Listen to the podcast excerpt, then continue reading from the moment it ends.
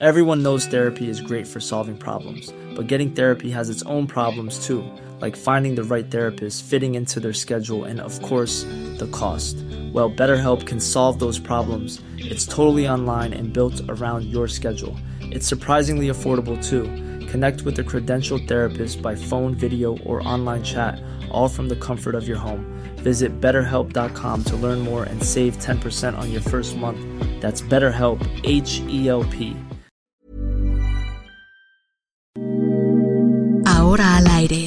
la una, con Salvador García Soto. Un encuentro del diario que piensa joven con el análisis y la crítica. A la una, con Salvador García Soto.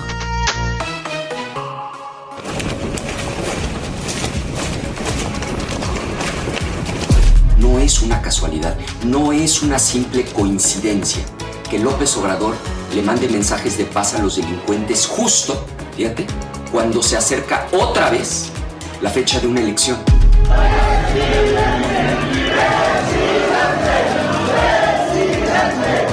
Nos encañonaron, nos este, agarraron parados y este, nos quitaron celulares, nos quitaron nuestros este, efectivos, monederos y este a todos, a todos los carros, los de adelante, los de ¿Vieron, atrás. alcanzaron a ver como cuántos carros fueron los? Porque hemos visto pasar ya varios. Mira, yo creo que fácil fuimos más de 300 carros.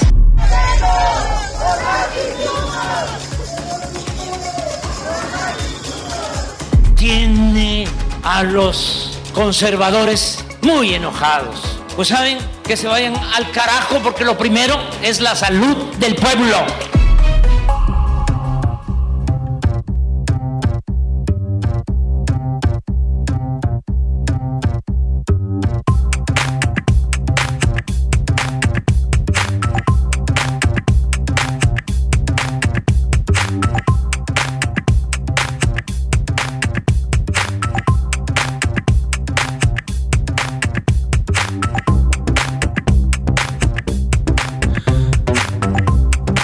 Tarde con un minuto, una de la tarde con un minuto. Bienvenidas, bienvenidos a la una con Salvador García Soto en el Heraldo Radio. A nombre del titular de este espacio, el periodista Salvador García Soto, que en unos minutos estará con nosotros desmenuzando y analizando la noticia como todos los días. Le doy las gracias a- y también a nombre de este gran equipo que hace posible este espacio informativo que día a día preparamos por usted. Un gran equipo y, y joven equipo de periodistas. Todos los días nos preparamos arduamente para ofrecerle el mejor servicio informativo de la radio nacional. No solamente le damos a conocer lo más importante a nivel eh, de nuestro país y a nivel internacional, sino también le desmenuzamos y le platicamos la noticia, lo más importante para que usted vaya comprendiendo y tomando las mejores decisiones en este contexto en el que estamos viviendo en estos momentos. Hoy es lunes, lunes 23 de mayo, ya estamos cerrando el mes de mayo, la última semana de este quinto mes del 2022, con eh, bastante información, mucho movimiento que se generó este fin de semana, todo lo que fue surgiendo a lo largo de estos dos días que transitamos de descanso para algunos, otros más también estuvieron trabajando, pero bueno, tenemos mucho que informarle, mucho que platicarle en el ámbito político, en el ámbito internacional, en el ámbito deportivo, también hubo muchísima información, muchísima actividad, mucho que contarle, pero antes de arrancar con el espacio, ¿qué le parece si saludamos? Saludamos con muchísimo gusto a todas las frecuencias de Heraldo Media Group que día a día se conectan con esta estación central aquí en la Ciudad de México en el 98.5 de FM para escuchar y para compartir este a la una. Saludos a Monterrey, Nuevo León, a Guadalajara, Jalisco, saludos a La Laguna, a Oaxaca, a Tampico, a Tehuantepec, también a Tijuana, Baja California, a Tuxtla Gutiérrez, allá en Chiapas y del otro lado, del otro lado del río Bravo también nos escuchan a través de Now Media Group en McAllen, 91.7 de, su H High Definition FM, Tuxtla Gutiérrez, McAllen y Bronzeville, además de Now Radio Santiago, Now Radio Santiago y también allá en Chicago. Gracias, de verdad, gracias por sintonizarnos, por escucharnos y por compartir lo que aquí, lo que aquí se dice. Le recuerdo que también nos puede escuchar y puede sintonizarnos no solamente a través de la radio convencional, este, esta herramienta que durante siglos ha acompañado a todos los seres humanos, sino también a través de las diferentes, diferentes aplicaciones y también herramientas tecnológicas. Lo puede hacer a través de la app TuneIn, también iHeartRadio, ahí puede escuchar la señal en vivo o simplemente métase a Google y ponga Heraldo Radio y ahí le va a aparecer. Además, también nos puede escuchar, eh, si usted se pierde este espacio, en Spotify, nuestro podcast diario que subimos las entrevistas y también el programa y también naturalmente en heraldodemexico.com.mx, por cierto, el sitio más consultado a nivel nacional en cuanto a información se refiere. Sin más que decir, ¿qué pasa si le compartimos los, con los temas que vamos a tocar el día de hoy?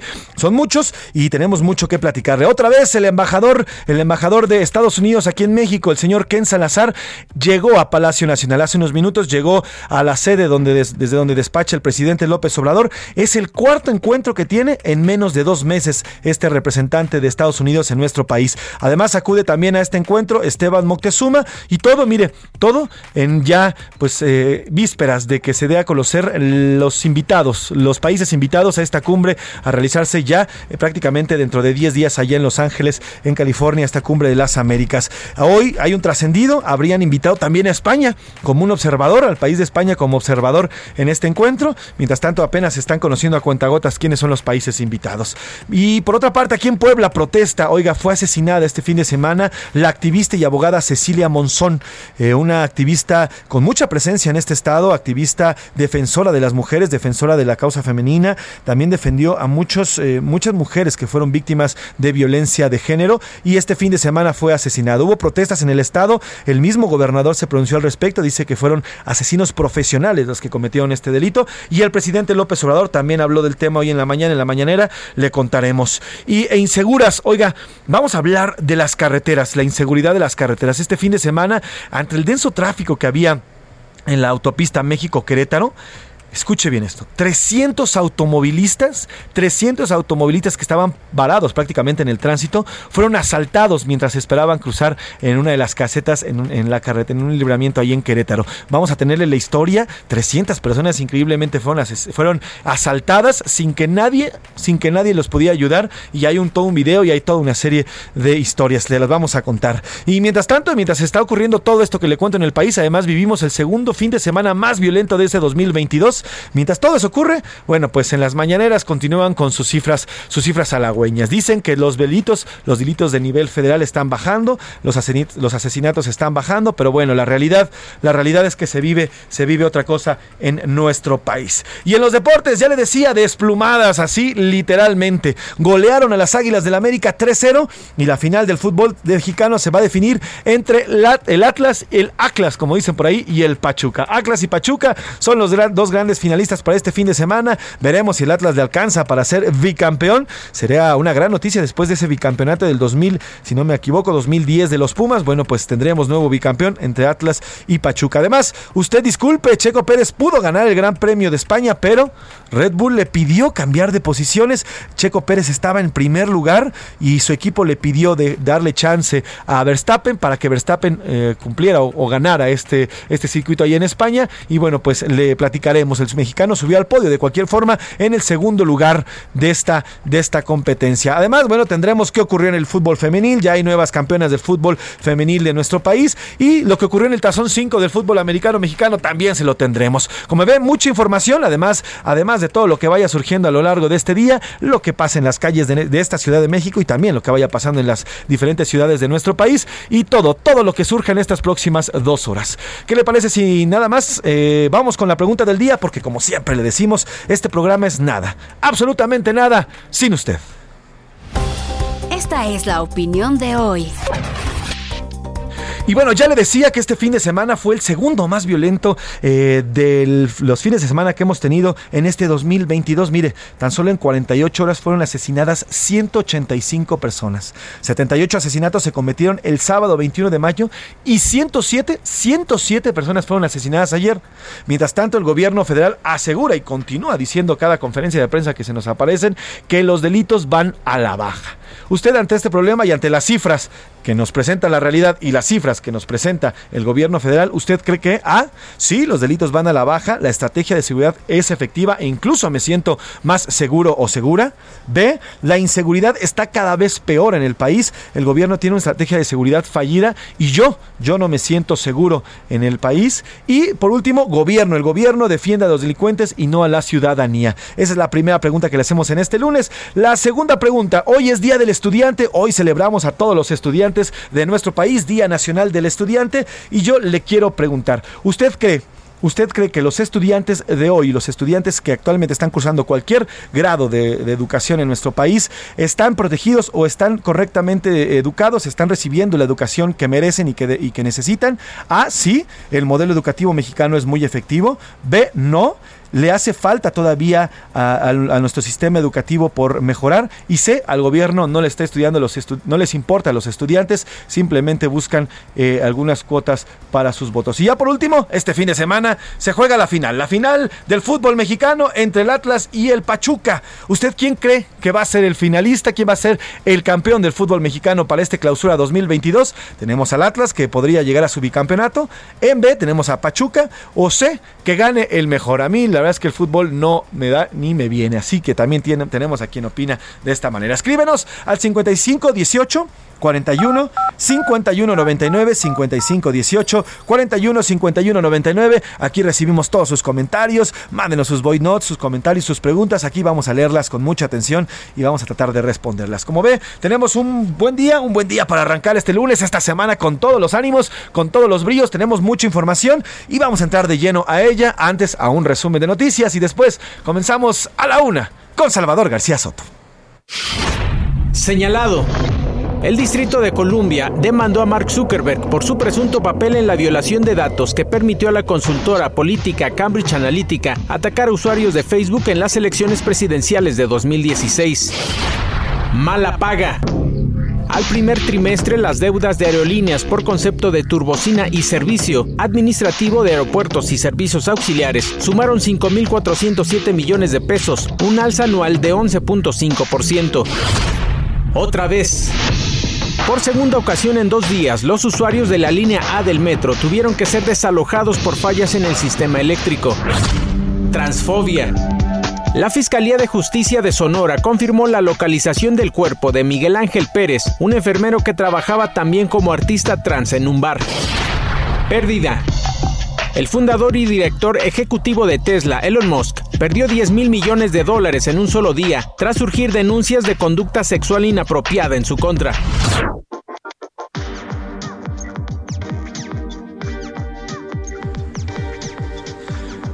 Una de la tarde con 11 minutos, una de la tarde con 11 minutos y vamos directamente con la información. Este lunes, hace unos minutos, cerca de eh, las 12 con 20 minutos, el presidente López Obrador recibió nuevamente al embajador de los Estados Unidos en nuestro país, Ken Salazar, en Palacio Nacional. Llegó, ya le digo, cerca de las 12 de 12.20 de la tarde ya de este, de este lunes y dijo que acudió a otros trabajos y no para tratar la cumbre de las Américas. Con él llegó también Esteban Moctezuma, embajador de México en Estados Unidos. Antes en la mañana el presidente López Obrador se dijo confiado en que el gobierno de los Estados Unidos invite a la cumbre de las Américas a todos los países del continente para enviar un mensaje al mundo de que pueden resolverse los conflictos por medio del diálogo. Así lo dijo esta mañana se está hablando, se está dialogando con el propósito de que se invite a todos y hay muy buena disposición del gobierno de Estados Unidos. Han actuado de manera respetuosa, no ha habido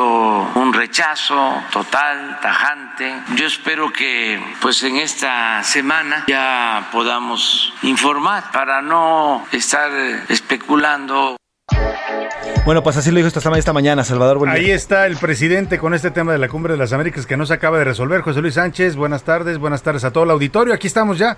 Nos tocó un cierre ahí en el eh, viaducto en el segundo piso estaba cerrado, no, no, entiendo por qué había una patrulla ahí cerrando el tráfico, nos retrasó un poco, pero aquí estamos ya, ya decías tú, un problema que se está complicando este de la Cumbre de las Américas. ¿eh? Le dijeron al presidente y al canciller Marcelo Ebrard la semana pasada que en, una, en un día les iban a contestar en 24 horas pues nada, ya han transcurrido casi cuatro días después de aquella reunión virtual que tuvo el presidente López Obrador con el enviado de Washington. Bueno, en este caso fue una reunión a distancia, no pudo venir el señor eh, Chris Dott, el encargado de la Cumbre de las Américas, pero pues nada, la respuesta no llega, José Luis. No ha habido una explicación oficial de por qué este retraso en la respuesta de Estados Unidos y queda claro, va quedando claro que Estados Unidos ya no está de acuerdo con esta posición asumida por el presidente mexicano. Y una señal es esto que informa ayer el Universal, que viene todavía a complicar más el panorama de la cumbre de las Américas. Dice el Universal que de acuerdo con fuentes diplomáticas. En Washington, la Casa Blanca habría enviado una invitación a España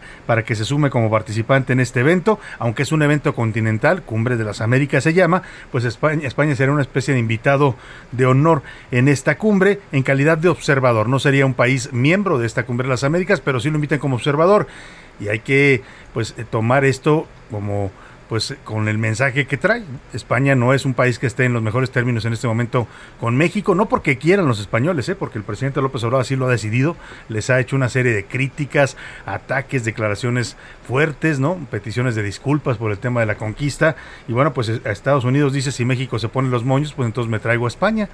Eh, algo extraño lo que está pasando en este tema y ya lo decías tú en este encuentro que se está llevando a cabo en Palacio Nacional José Luis Sánchez, el embajador Ken Salazar, que ya es como una especie de bombero, ¿no?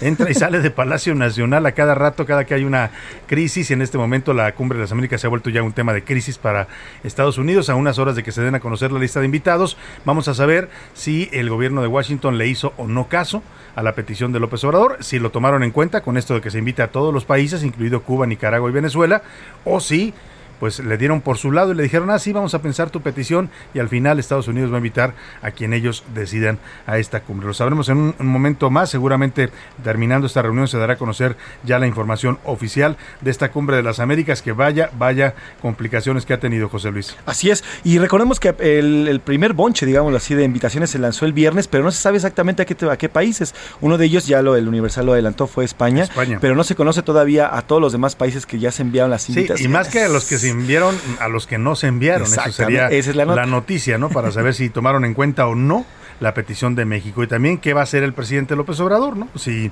no le hicieron caso y, y deciden no invitar ni a Venezuela, ni a Guatemala, ni a, perdón, ni a Nicaragua, ni a Cuba, pues qué va a hacer el presidente, porque había amenazado con que él no iba, ¿no? Que mandaba a Marcelo Obrar, lo cual dicen los expertos, aquí hemos platicado con varios diplomáticos de carrera, analistas de política internacional, especialistas en la relación México-Estados Unidos, y todos coinciden que sería un grave error del presidente López Obrador ausentarse de esta cumbre, sería un mensaje pues de desaire, de desafío a Washington pues en un tema en el que eh, muchos piensan, bueno, el presidente qué defiende, ¿no? O defiende los intereses de México o defiende los intereses de Cuba, Venezuela y Nicaragua.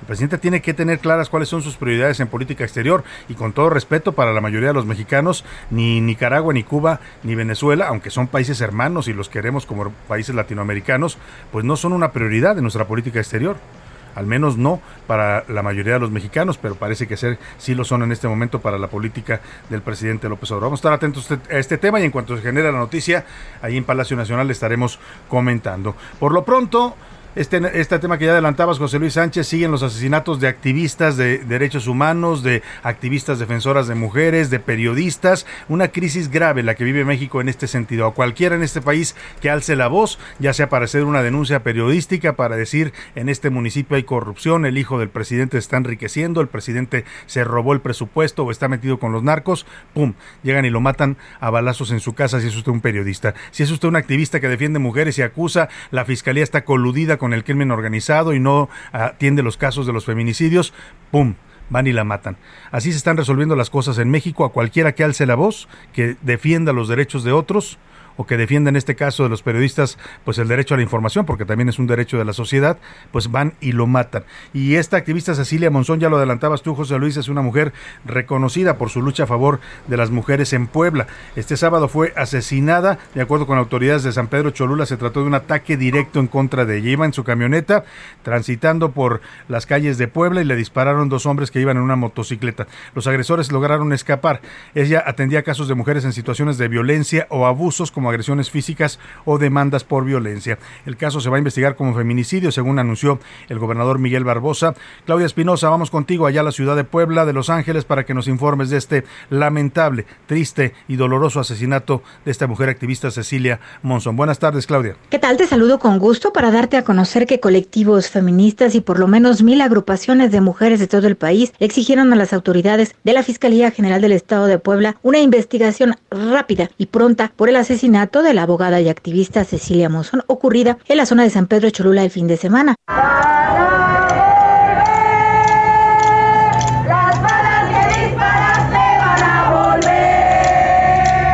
En ese sentido, el gobernador del estado, Miguel Barbosa, señaló que las primeras indagatorias señalan que fue un ataque directo contra la abogada y aseveró que las autoridades ya se encuentran investigando y este crimen no quedará impune. Pero estos hechos, o sea, para mí la ejecución en contra de la abogada Cecilia Monzón está hecho por profesionales, delincuentes profesionales. Desde Puebla los saluda con gusto Claudia Espinosa. Bueno, pues ahí está lo ocurrido con esta mujer. Vi un cartón Hoy habló el presidente López Obrador. Primero le digo qué dijo el presidente, que es la respuesta, lamentando, mandando condolencias, diciendo que se va a investigar. Ya parece que el presidente tiene un guion muy hecho ante estos casos, pero la realidad es que en pocos, muy pocos casos hay resultados concretos. Hoy le preguntaron, habló de este asesinato de Cecilia Monzón, esta activista defensora de mujeres en Puebla, y dijo que se trató de un ajusticiamiento por parte de sicarios. Dice que el gobierno federal trabaja coordinadamente con el gobierno de Puebla. Fue un ajusticiamiento, o sea, fueron sicarios los que la asesinaron, sin ninguna duda, fueron sobre ella. Existe coordinación con el gobierno de Puebla y estamos nosotros participando. Dice nada nuevo el presidente, claro que sabíamos que la justiciaron, claro que sabíamos que eran jicarios, pues eso está dado a conocer desde el sábado que ocurrió este asesinato. No dice nada nuevo, nada más que están trabajando con el gobierno de Puebla. Le decía que había un cartón muy bueno del Chavo del Toro, le mando un abrazo a este gran caricaturista jalisciense, el Chavo del Toro, que publica sus cartones en el diario El Economista. Precisamente sobre esto le dicen al presidente, presidente, mataron a la activista defensora de mujeres Cecilia Monzón en Puebla. Y el presidente voltea y dice, ¿y los sicarios están bien? ¿No les pasó nada? Pues sí, lamentablemente ya se está haciendo común esto de pensar que al presidente le importan más las vidas y los derechos de los criminales que la de los mexicanos, los ciudadanos pues que debiera, debiera defender en su mandato. Vamos eh, en una cuenta macabra ya con Cecilia, son 95 activistas asesinados desde el año 2018, activistas que lo mismo defienden derechos de mujeres, como el caso de Cecilia Monzón, que defienden derechos eh, eh, ambientales, por ejemplo, los que defienden los bosques también los asesinan por protestar contra los narcos, contra la tala ilegal, a cualquier causa que se defienda en México. Le decía usted, basta en México que levante la voz para defender algo y va a terminar pues lamentablemente en estas listas negras del crimen, eh, pues de crímenes de activistas defensores de derechos humanos y de periodistas. Lamentable, descanse en paz esta mujer, Cecilia Monzón. Esperaremos que la autoridad haga algo al respecto. Estaremos eh, informándole. Y mire, sobre Cecilia Monzón, ella... Eh, era, era de nacionalidad española, esta mujer, avecindada en Puebla, había, tenía ya años viviendo en Puebla y había tomado la causa de las mujeres poblanas, eh, luchaba contra la violencia en contra de ellas y hubo un, comunicado, el Ministerio de Asuntos Exteriores de España dijo en un comunicado sobre esta muerte de una ciudadana española. El gobierno de España condena firmemente el brutal asesinato de la abogada española y defensora de los derechos humanos Cecilia Monzón. Dice que el gobierno de España reclama el compromiso del Estado de Puebla para la apertura de una investigación que esclarezca los hechos e identifique y sancione a los responsables materiales e intelectuales. Y también, añade el comunicado, al mismo tiempo el gobierno de España pide a las autoridades mexicanas competentes a nivel federal y estatal desplegar todos los esfuerzos posibles para proteger efectivamente a las personas defensoras, defensoras de los derechos humanos. También hubo reacción del Instituto Nacional de las Mujeres, dijo el Mujeres, condenamos el asesinato de la abogada y activista feminista Cecilia Monzón ocurrido en San Pedro Cholula, Puebla. Cecilia Monzón fue un referente en el Estado para que las mujeres tuvieran acceso a la justicia. Agregó este instituto mexicano, hacemos un llamado a las autoridades de la entidad para que garanticen que las investigaciones sean conducidas con perspectiva de género y ejecuten todas las medidas de prevención necesarias para proteger la vida, integridad, libertad y seguridad de las activistas defensoras de derechos humanos que residen en el Estado de Puebla. Pues ahí están los pronunciamientos y ahí están los hechos. Vámonos hablando de temas de violencia, a lo que ocurrió en varios estados de la República este fin de semana. La violencia está fuera de control, ¿eh? la seguridad en general en el país está hecha un caos. Decía hace unos eh, días un, eh, Héctor de Mauleón, este columnista del Universal, amigo de este espacio también, que le mandamos un abrazo. En México, México es un infierno, se ha convertido literalmente en un infierno aquella película de Luis Estrada que se llamaba así precisamente El infierno, hoy parece un cuento de niños comparado con lo que estamos viviendo en este país. Asesinaron a siete personas en el municipio de Marqués de Comillas, en Chiapas. Entre las víctimas hay un menor de edad. De acuerdo con la Fiscalía Estatal, pobladores encontraron los cuerpos en la carretera. Estaban entre la maleza, algunos tenían disparos y otros signos de tortura. Este sábado también hubo un enfrentamiento entre hombres armados y militares en Aguililla, Michoacán. Los presuntos delincuentes le, le dispararon a un helicóptero que sobrevoló la comunidad Naranjo de Chila. Los uniformados repelieron el ataque y tres agresores murieron. También este fin de semana la ola de violencia dejó 10 homicidios. Tres de las víctimas son mujeres. Con estas mujeres muertes suman ya 364 asesinatos este año. Pues sí, la violencia imparable. Y vámonos a la pausa, lo voy a dejar con música. Se celebró el viernes 20 de mayo el Día del Borracho. Bueno, pues algunos celebraron aquí José Luis que antes eh, celebraba este día, hoy ya no lo celebra porque no ha dejado de beber. Así es que se los dedicamos a todos los que se echan sus copitas y que les gusta la copita. Empezamos esta semana con Genitálica y Borracho. No me molestes, ando borracho.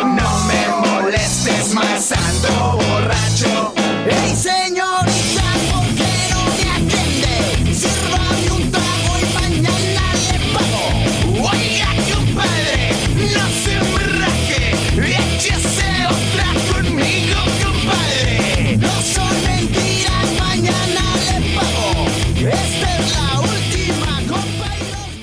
Heraldo Radio. La HCL se comparte, se ve y ahora también se escucha. Sigue escuchando A la Una con Salvador García Soto. Ahora, la rima de Valdés. O de Valdés, la rima. No lo dijo por lo bajo, sino todo lo contrario. Ya es una cosa del diario que a mí me cuesta trabajo. Que se vayan al carajo, lo dijo así el presidente, pues médicos residentes de Cuba se va a importar. Que vengan a trabajar en favor de los pacientes. Es que ese no es el problema. Entre más manos mejor. El rollo con el señor es que pues agarra el tema y lo mete así a su esquema de delirio de batalla. El preciso no se calla y lo grita el peleonero. Y la verdad, se ve ñero. Del gobierno esa es la talla. Que vengan médicos ya de todas partes del mundo, que sea claro y muy rotundo, que vengan de aquí y de allá y que vengan de acullá en bien de nuestra salud. Pero Andrés, esa actitud así de grito pelón es barbárica, perdón. Templanza es mejor virtud.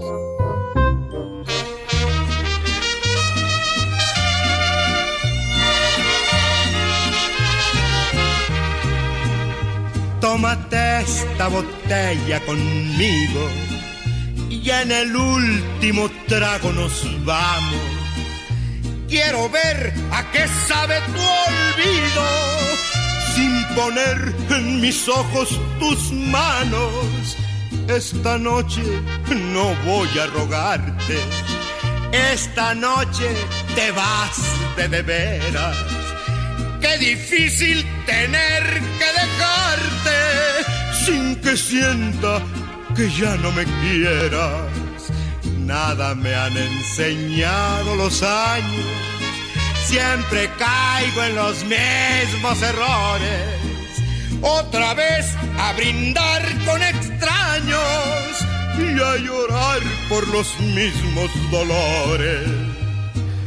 Una de la tarde con 32 minutos. Saquen el tequilita, oigan, esta cosa se puso ya interesante con esta canción de José Alfredo Jiménez en el último trago. Qué buena versión. Hay una versión también extraordinaria con Chabela Vargas y con tantos y tantos artistas que han interpretado esta música de José Alfredo Jiménez, uno de los grandes, grandes compositores de la música popular mexicana, nacido en Dolores Hidalgo, Guanajuato. Y bueno, vamos a hablar esta semana de el gusto por el alcohol, ¿no? A los que les gusta la copita, un, algunos dicen borrachos, otros son bebedores sociales, otros beben pues para estar contentos en momentos especiales. También hay quienes tienen un problema con el alcohol y eso ya se convierte en una enfermedad, el alcoholismo. Pero bueno, vamos a estar conmemorando, digamos, la buena copa en, este, eh, en esta semana a partir de esta fecha que el 20 de mayo celebró el Día Nacional del Borracho. José Alfredo Jiménez compuso grandes canciones que hablaban de la bebida. Él era un bebedor, eh, pues no sé si compulsivo, pero sí un bebedor frecuente, ¿no? Le gustaba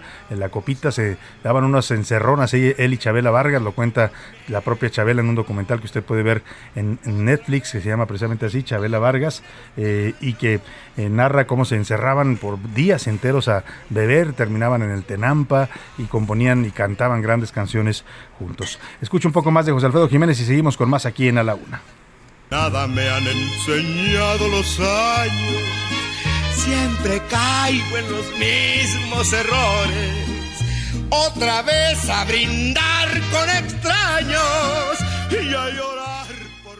A la una, con Salvador García Soto. Oiga, y esto de lo que vamos a hablar no es, no son borrachos, pero parece a veces por momentos un pleito de borrachos, ¿no? Por lo intenso que se ha puesto este agarrón político, jurídico, personal tiene un poco de todo, ¿eh? este pleito entre el fiscal Alejandro Gersmanero y el exconsejero jurídico de la presidencia Julio Scherer Ibarra. Le preguntaron hoy al presidente de este pleitazo que sigue, que ya está en tribunales, ¿no? El, viernes, el, jueves le dimos a conocer esta noticia de que por, cuarta ocasión, por una cuarta audiencia judicial, en un segundo intento de otras nuevas acusaciones que les formuló ante otro juez, pues el fiscal Alejandro Gers recibió un revés cuando el juez Delgadillo Padierna dijo que no procedía las acusaciones de la Fiscalía General de la República en contra de cuatro abogados, tres abogados y un asesor financiero, todos ellos vinculados a Julio Scherer Ibarra, a los que la Fiscalía acusa de ser parte de una red de extorsión y de tráfico de influencias. Le preguntaron hoy al presidente qué pensaba de este pleito, que es ya público, abierto, eh, pues le decía, a un nivel de verdad pocas veces visto en la política mexicana entre dos figuras de este nivel, sobre todo sin que el presidente haga nada e intervenga, ¿no? Porque aquí al final, pues ambos son gente muy cercana al presidente. Sí, el fiscal es autónomo y puede pelearse con quien quiera, ¿no? Pero también el presidente, pues eh, estos este tipo de pleitos, pues terminan generando mucha ruido, inestabilidad a la política, eh, te parecen temas de ingobernabilidad cuando un ex consejero jurídico, un hombre que fue tan cercano al presidente como Julio Scherer se ve envuelto en este tipo de acusaciones, un fiscal que utiliza el cargo y la institución para dirimir pleitos personales. Bueno, el tema está pues cuestionable por donde quiera que se le vea. Pero para el presidente López Obrador, pues no le parece tan delicado este asunto. Hoy le preguntaron sobre este proceso en contra de los abogados Juan Antonio Araujo, César Omar González, Isaac Pérez, así como el contador David Gómez, todos vinculados al consejero jurídico Julio Scherer, acusados por Juan Collado y por la Fiscalía General de la República. Dijo que él no se mete quien no interviene en estos asuntos ni tampoco puede estar ocupándose de esos casos, aún, insisto, cuando se trata de personajes tan cercanos a él como lo fue en algún momento eh, Julio Scherer Ibarra. No intervenimos en estos asuntos. Tienen que ver con ministerios públicos, con jueces y hasta ahí nos quedamos. Solo cuando se trata de un asunto muy grave, entonces sí participamos. O sea, se están dando de navajazos, se están dando patadas en el suelo Julio Scherer y el, fiscal, están utilizando las instituciones para atacarse uno al otro. La justicia mexicana está siendo pues eh, eh, el escenario, la arena pues de una disputa, de una reyerta política, jurídica, pero al presidente le parece que no pasa nada, ¿no? Pues que hay que ceder. O sea, el presidente López Obrador parece de estos emperadores romanos, ¿no? Que aventaban a los, eh, a los gladiadores al, y a los cristianos a los leones, y hay que se los coman, el emperador nada más veía desde arriba, ya llegado el momento levantaba el dedo o lo bajaba para indicar si moría o, sobrevivía el, el, gladiador que había vencido a los leones. Así el presidente, así con esa actitud y ese desplante, dice yo no tengo nada que ver, hay que se den con todo, aun cuando se trate de personajes de su gobierno y de la 4T así están las cosas, uno entiende por qué hay entonces estos niveles de violencia en el país. Al presidente no le importa nada, nada literalmente que pase en el país, salvo que se trate de sus obras, el aeropuerto Felipe Ángeles, la refinería Dos Bocas, eh, sus proyectos estelares y sus programas sociales. Fuera de eso, que ruede el mundo y que cada quien se salve como pueda. Así literalmente parece ser la filosofía de este gobierno. Vamos a otro tema, hablando de pleitos, pues estos también, ¿no? Los, los aspirantes a la, eh, a la candidatura presidencial de Morena ya se andan dando con todo también. Aparte de que ya andan en una campaña, pues oiga, faltan dos años para la elección presidencial. Hay una cosa que se llama actos anticipados de campaña en la ley, pero parece que ya los morenistas se la pasan literalmente esta ley electoral por el arco del triunfo, ¿eh? Claudia Sheinbaum, Marcelo Ebrar, Ricardo Monreal, andan en campaña todos los fines de semana y a veces entre semana.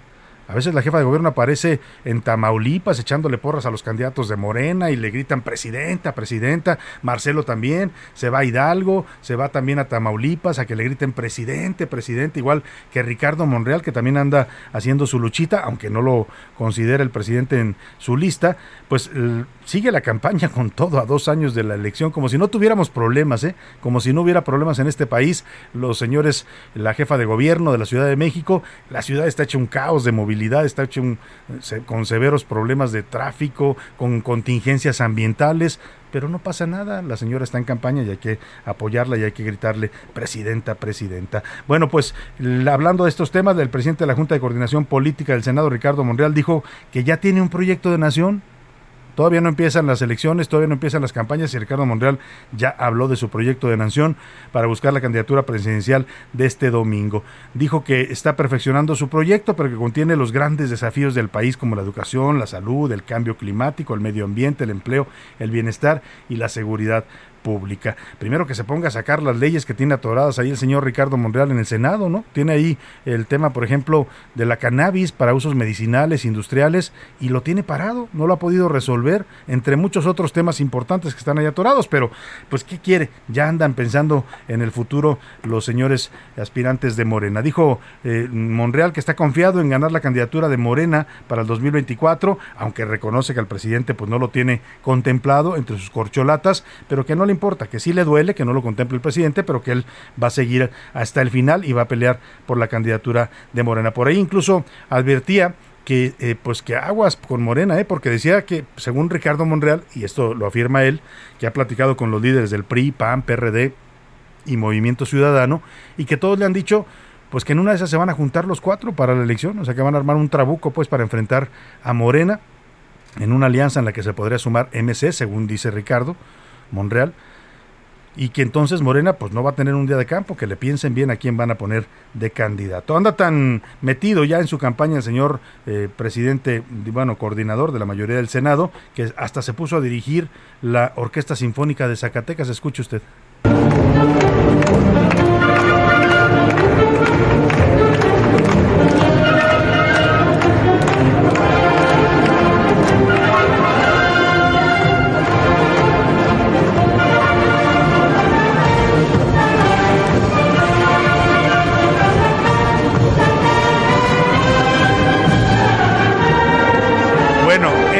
Usted viendo, oyendo más bien en la marcha de Zacatecas, por supuesto ya la identificó, y la está dirigiendo Ricardo Monreal, literalmente está dirigiendo a la Orquesta Sinfónica con todo de la batuta.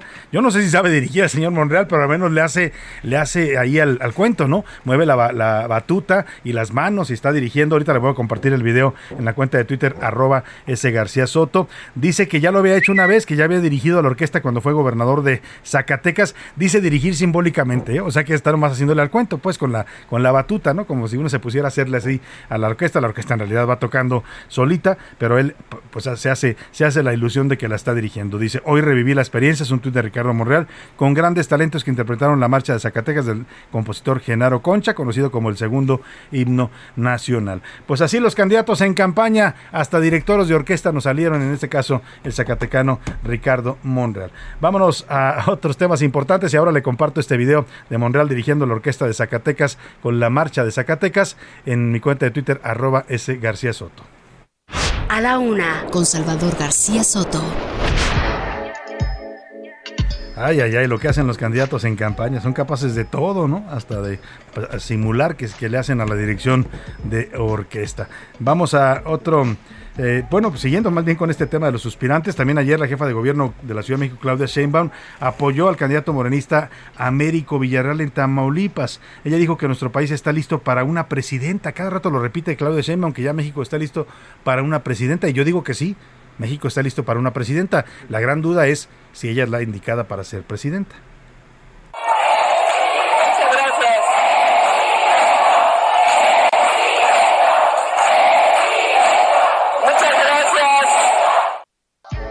Muchas gracias, muchas gracias y muchas gracias. Pues así están los candidatos, les encanta que les quiten esto del presidente. El otro día escribí yo una columna en, en Las Serpientes y Escaleras eh, que, de que la llamaba así, lo devaluado que está la palabra presidente, ¿no? Antes, cuando yo era niño, el presidente era el presidente de México y no a cualquiera le decían presidente, ¿no? Y eran además esos presidentes santones de aquella época, omnipotentes, omnímodos, infalibles, ¿no? No se, no se, no se enfermaban, nunca fallaban, aunque fueran incultos, ineptos, corruptos, todos los defectos los tenían, pero ante la imagen de los ciudadanos eran el presidente. Hoy a cualquiera le gritan presidente, desde Claudia Sheinbaum hasta Ricardo Monreal, hasta Marcelo Ebrard, a Alejandro Moreno, el dirigente del PRI, también ya le gritaron presidente.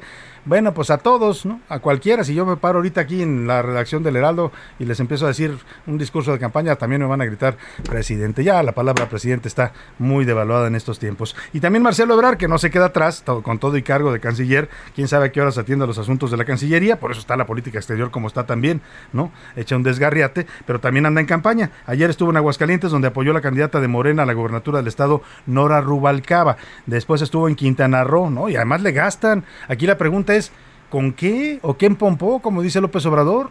¿Cómo se andan trasladando de un lado a otro? ¿Quién está poniéndoles dinero?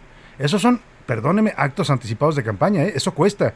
Ir de Aguascalientes a Quintana Roo no va solo, además, ¿eh? lleva toda una comitiva, igual que Claudia Sheinbaum.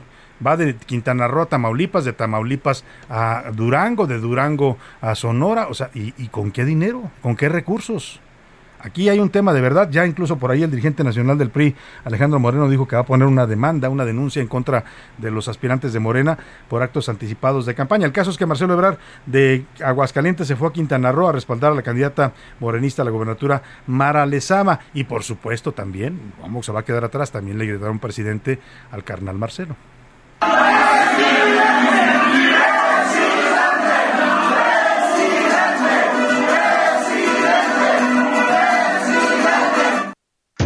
Mientras a todos les gritan presidente, el presidente de este país, López Obrador, el único que tiene el cargo constitucional y por elección democrática, pues manda al carajo a los, todos los que lo critiquen, así literalmente al carajo. En esta ocasión le tocó a los médicos que se han quejado, a los médicos mexicanos, respetables todos ellos, oiga, se la jugaron en la pandemia, arriesgaron su vida, pusieron en riesgo a sus familias, muchos dejaron de ver a sus familias por semanas, meses para poder estar atendiendo a los enfermos de COVID en los hospitales. ¿Y sabe qué reconocimiento les da el presidente López Obrador?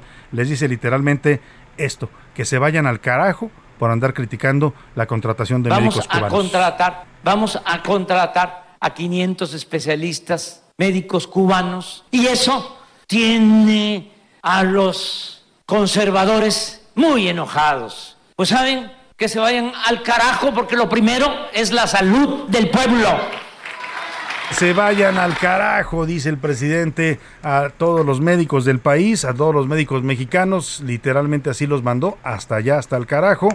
Y bueno, pues dice que lo primero es la salud del pueblo. Para hablar precisamente de este tema, esta controversia fuerte que envuelve esta contratación de médicos cubanos, los motivos que hay detrás, los costos que tiene para los mexicanos y pues sobre todo la inconformidad con, con, con, eh, razón de la comunidad médica nacional eh, ante la insuficiencia de plazas, de malos salarios, de malas condiciones para trabajar eh, en algunas zonas del país, pues esta contratación ha generado toda una controversia. Y hago contacto para hablar de ello esta tarde con el diputado federal de Movimiento Ciudadano, Salomón Chertorivsky, quien también fue exsecretario de Salud en el sexenio de Felipe Calderón. ¿Cómo está, diputado? Muy buenas tardes, qué gusto saludarlo.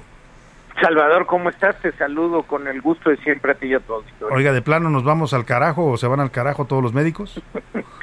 pues bueno, mira, ojalá y esas no fueran las formas de tener una discusión pública seria, de poder este, esgrimir argumentos, de poder estar en desacuerdo, y, poder encontrar comunes denominadores para la construcción eh, de, mejores fórmulas, pero, pero bueno, pues el presidente nos receta todos los días polarización eh, y pues sobre ello tenemos que eh, repetir que que, que hablemos de números, hablemos de argumentos, hablemos de datos y tratemos de dentro de la polarización encontrar el espacio para el diálogo que merece un país como el nuestro, un país plural. En esta nueva afrenta al gremio, a la Universidad Nacional, este, pues hay muchas cosas falsas, Salvador, hay muchos dichos falsos, este, son, son más bien campañas de, de pues, eh, eh, pues ahora sí que simbólicas que no traen nada de fondo, ¿no? Lo que traemos es un profundísimo, profundísimo, la, quizá la destrucción más importante que ha tenido nuestro sistema de salud institucionalmente hablando desde 1943 en que el sistema moderno de salud fue fue creado vaya. Eh, esto empieza con la desaparición del seguro popular y el intento de echar a andar eh, el INSABI, que, que pues el propio gobierno ya, reconoció que fue un fracaso. Exactamente, Salvador, y pues en ese en, en haberlo sepultado creo que va eh, de fondo pues el reconocer que fue un fracaso, ¿no? Esto tiene un nuevo intento, pero también sin pies ni cabeza se destruyó el sistema de planeación, compra y distribución de medicamento y por si fuera poco, pues tuvimos la pandemia que además de los temas inherentes a la propia pandemia, de ser uno de los países con mayor exceso de muertes, 730 mil personas murieron en nuestro país, el país donde más médicos y enfermeras fallecieron, eh, pues tenemos una cantidad de rezagos acumulados a partir de la pandemia, Salvador, que tenemos que atender. Mira, te pongo de ejemplo, ya, ya no digas nada más que hoy sabemos que quienes tuvimos COVID tenemos mayor propensión a desarrollar una diabetes, quienes tuvimos COVID tenemos mayor propensión a desarrollar problemas cardiovasculares, ¿no? Los temas que se dejaron de atender, ya sea por las fallas de eh, la gestión o bien por el miedo que por mucho tiempo le dio a la población acudir a los sistemas de salud, nos tienen temas como que eh, la mitad de todas las niñas y niños que nacieron en este tiempo no tienen su cuadro de vacunación completa. O sea, tenemos realmente temas muy serios en el sistema de salud que tendríamos que estar discutiendo. Y en cambio, este, pues lo que se pone sobre la mesa son distractores para tenernos en otra cosa, ¿no? Ahora una nueva distracción, 500 médicos cubanos. Primero que legalmente no estarían facultados para poder ejercer, en nuestro país. Este lo ha dicho con toda puntualidad el ministro en retiro Cosío, este, para ejercer esa profesión en nuestro país se les tendría que revalidar sus estudios, tendrían que tener una cédula por parte de la Secretaría de Educación, como la tiene toda doctora, todo médico en nuestro país. Y si son especialistas, tendrían que tener las certificaciones de sus propios colegios. Eh, y eso no lo tienen. Segundo, pues ¿cuánto es 500 médicos? Mira, en nuestro país hay 50 mil médicos y médicas que no tienen una plaza hoy y que están desempleados. Ah. Ellos serían la prioridad y tendríamos que buscar cómo generar las condiciones presupuestales para que pudieran trabajar. Además de esos 50 mil médicos desempleados, tenemos más de 130 mil médicos en formación. Hoy en las facultades y escuelas de medicina hay más de 130 mil médicos formándose. Pues esa tendría que ser la prioridad de nuestro sistema. Pero ahora, dice el presidente Salomón Chertorivsky que estos médicos mexicanos egresados no quieren ir a comunidades apartadas. Dice, pues entonces tengo que llevar a los cubanos porque mi prioridad es darle salud a la gente donde quiera que esté. Mira, yo creo que se hay que ser muy puntual, vaya. Si uno va a las facultades de medicina, si platica con los médicos, las doctoras egresadas, muchísimos, muchísimos se van primero a hacer su servicio social, después sus prácticas se van a comunidades rurales, a comunidades alejadas. Por el otro lado, cuando dice voy a llevar especialistas, pues ahí tenemos una cosa mayor, eh, eh, Salvador. A ver, un cirujano cardiovascular pediatra este que estudió 14 años este, primero, pues sí, en efecto, ese cirujano cardiovascular pediatra no se va a ir a la zona rural, pero no nada más no se va a ir, no lo necesitas. Sí, no hay ni un hospital donde pueda operar. Pues, no, no tienes un hospital de alta especialidad, no tienes el equipamiento, necesitas generar las condiciones para que a la población de zonas rurales se les atienda con calidad en su primer nivel de atención, segundo nivel de atención que es cuando te tienen que internar por una causa sencilla y cuando hay necesidades de alta especialidad necesitas espacios estratégicos en el territorio nacional para poder referir esos pacientes a la zona geográfica donde sea pertinente tener el equipo correcto, tener los hospitales correctos y ahí sí tener a los especialistas correctos. Claro. Ahora, eh, eh, dentro de toda esta polémica, lo dice usted bien, el tema de fondo es el desmantelamiento del sistema de salud que estamos ya padeciendo los mexicanos y esta decisión ahora desaparece en el INSABI, ni siquiera nos dan una explicación, un informe de qué fue lo que pasó, pero lo van a sumar ahora estos 14 millones de pacientes al IMSS, al IMSS Bienestar le llaman y yo me pregunto, un IMSS que está con severos problemas financieros, que también tiene su atención colapsada, lo sabe cualquier derechohabiente del IMSS, ¿Cómo le va a hacer ahora con más pacientes y absorbiendo los sistemas de salud de los estados? No son 14, este, estimado Salvador, estamos hablando de alrededor de 70 millones de mexicanas y mexicanos que en su mayoría eh, llegó a 53 millones eran atendidos financieramente por el Seguro Popular a través de los sistemas de salud de los estados. Estamos hablando de, la mitad de la población mexicana que no tiene derecho a bien a la seguridad social. Ahora, se pretende que sea, no el IMSS, un programa dentro del IMSS, porque el, el IMSS Bienestar lleva ya muchos años, ha sido empezó siendo el IMSS Coplamar, después fue el IMSS Salomón, me quedan 20 segundos porque me va a cortar la guillotina y no quiero que... Ese programa no tiene ni la experiencia, ni las capacidades, ni la presencia geográfica para poder atender a la población no derechohabiente. Pues le quiero agradecer, Salomón Chertoriski, diputado federal, exsecretario de Salud del Gobierno Federal, pues estos puntos de vista, yo coincido con usted, el tema de fondo sigue siendo el desmantelamiento de la salud que vamos a padecer, ahora lo estamos padeciendo y en el futuro los mexicanos. Le agradezco mucho, un abrazo. El agradecido soy yo, siempre a la orden. Muy buenas tardes. Vámonos a la pausa y volvemos a la segunda hora de A la Una. Estás escuchando A la Una con Salvador García Soto. Regresamos. Ya estamos de vuelta con A la Una con Salvador García Soto.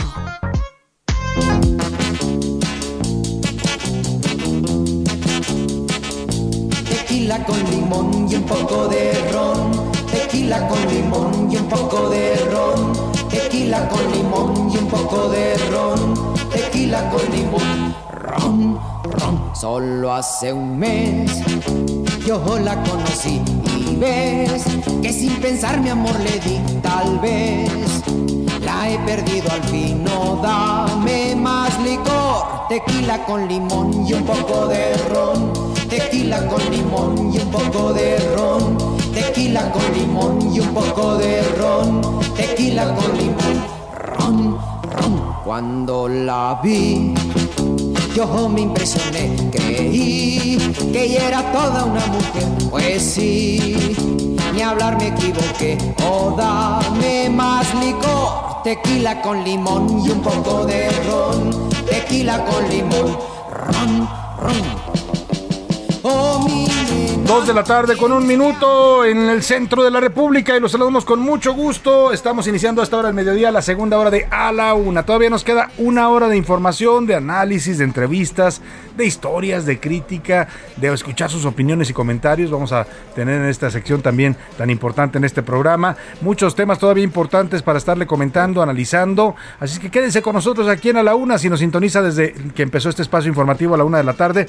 Muchas gracias de verdad por preferir esta opción informativa en la radio mexicana. Gracias a su preferencia vamos creciendo, vamos cada vez eh, sumando más audiencia en toda la República donde nos escuchan. Que les mando un abrazo afectuoso a todas las ciudades donde sintonizan el Heraldo Radio, Monterrey, Guadalajara, Oaxaca, Tampico, a la comarca lagunera. También saludamos con gusto a Tuxtla Gutiérrez, Chiapas, a la gente de Tijuana, Baja California, a todos, a todos donde nos escuchan en el Heraldo Radio. De verdad, gracias al Istmo de Tehuantepec también, a San Antonio, Texas, a Bronzeville, Texas, a McAllen, Texas Texas también, a Chicago, Illinois, también, también escuchan el Heraldo Radio, a todas las ciudades, de verdad, gracias por sintonizar este espacio informativo. Y le decía, tenemos muchos temas todavía para compartirle y comentarle en esta segunda hora, pero hemos regresado a ritmo de rock con esta canción que le diera la vuelta al mundo, Tequila con Limón, Los Juniors, escrita por Manuel Esperón y Ernesto Cortázar. Mire, no se imaginaba usted que fueran los grandes compositores mexicanos, creadores de esta canción tan popular allá por los años